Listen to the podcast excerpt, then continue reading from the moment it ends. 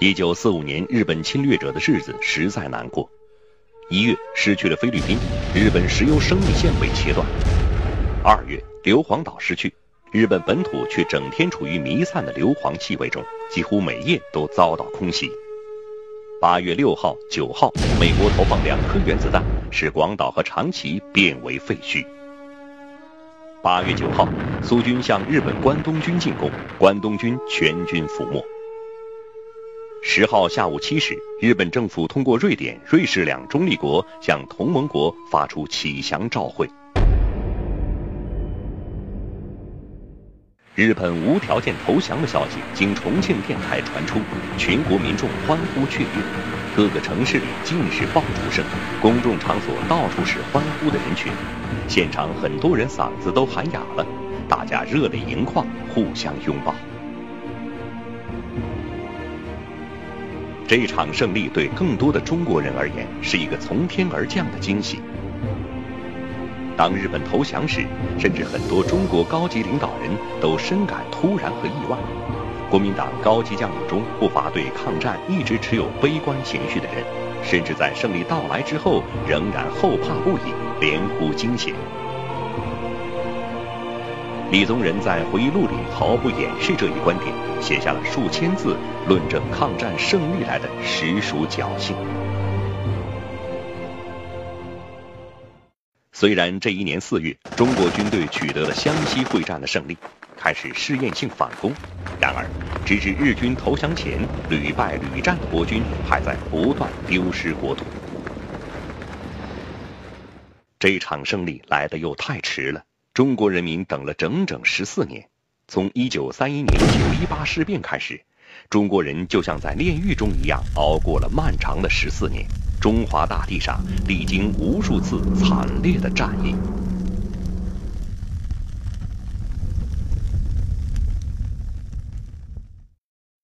在八年全面抗战的正面战场，中国军队与日本军队就展开过二十二次大型会战。一千多次中型战役，将近四万次小型战斗，其中两百多名将军战死疆场，陆军伤亡失踪负伤三百多万人，空军阵亡四千多人，坠机两千多架，海军全军覆没。它是一个就是就是这么个过程，就是你作为一个落后国家，说实在的，能抵抗这样大规模侵略，呃，我们最后没投降，这是已经是一个。很奇迹了，因为法国我们知道打两个星期就完蛋了，法国当时大强国呀，世界排在第一行第一系列的这个军事强国，那我们中国这样弱的国家，我们打我们最后看了半天坚强了，这就很大的成绩了。这张照片是一九四五年八月十五号，蒋介石刚刚向全国和世界发表胜利广播后，漫步在重庆街头，接受群众欢呼。看得出来，此时的蒋介石如释重负，心情舒畅，有一种闲庭信步的轻松与自得。全国军民同胞们，全世界爱好和平的人士们，今天我们经历了经历就像经过两卷的经历，终于达到了他最后的境地。蒋介石在广播里希望这是世界最后的战争，同时禁止对日本人施以报复，强调人道，不念旧恶，即与人为善。这便是国民政府的以德报怨宣言。中国希望日本痛改前非，并不希望因历史旧恨而阻断中日人民数世友谊。就在蒋介石强调以德报怨的同时，一场受降的争夺战悄然打响。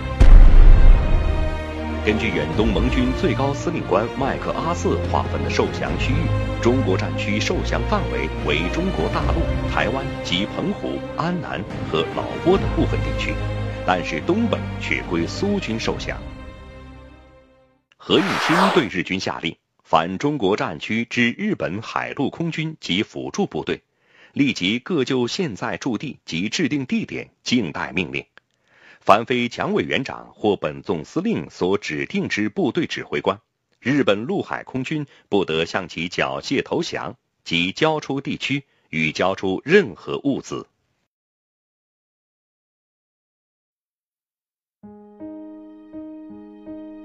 芷江这座默默坐落在湘西山区的小城记下了中国历史上辉煌的一幕。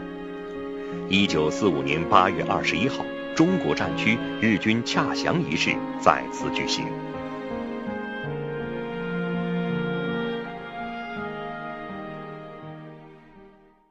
这是中日两军交战以来双方代表的首次接触。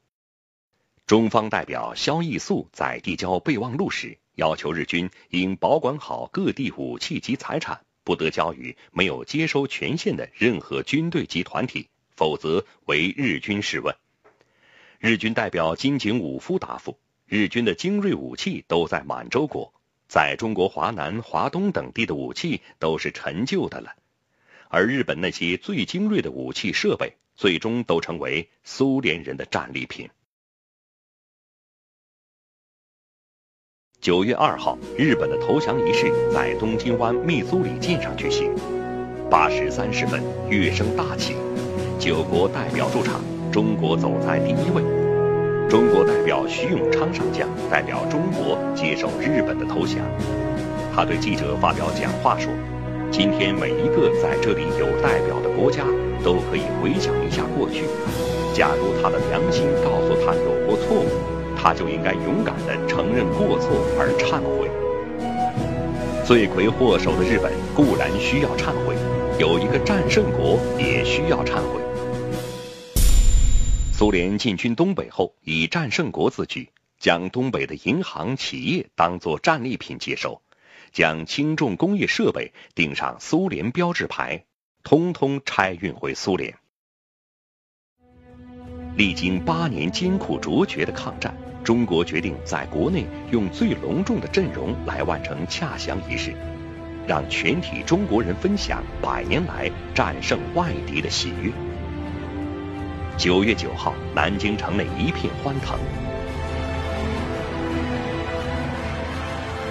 受降典礼在南京陆军总部大礼堂隆重举行。上午八点五十二分，中方代表在何应钦的率领下入场。五分钟后，日本投降代表侵华日军总司令冈村宁次等七人入场，由冈村宁次领头脱帽肃立，向受降席鞠躬。冈村宁次解下所带佩刀，交由小林浅三郎双手捧成何应钦，以示侵华日军正式向中国缴械投降。面对老对手的鞠躬谢罪。何应钦也很有风度的鞠躬还礼。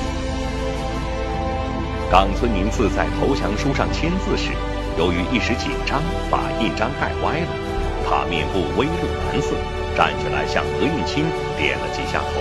好像在说：“不好意思，章盖歪了。”同时又像在说：“日本投降了。”而为了换来这个盖歪了的受降章，中国付出了太多的代价。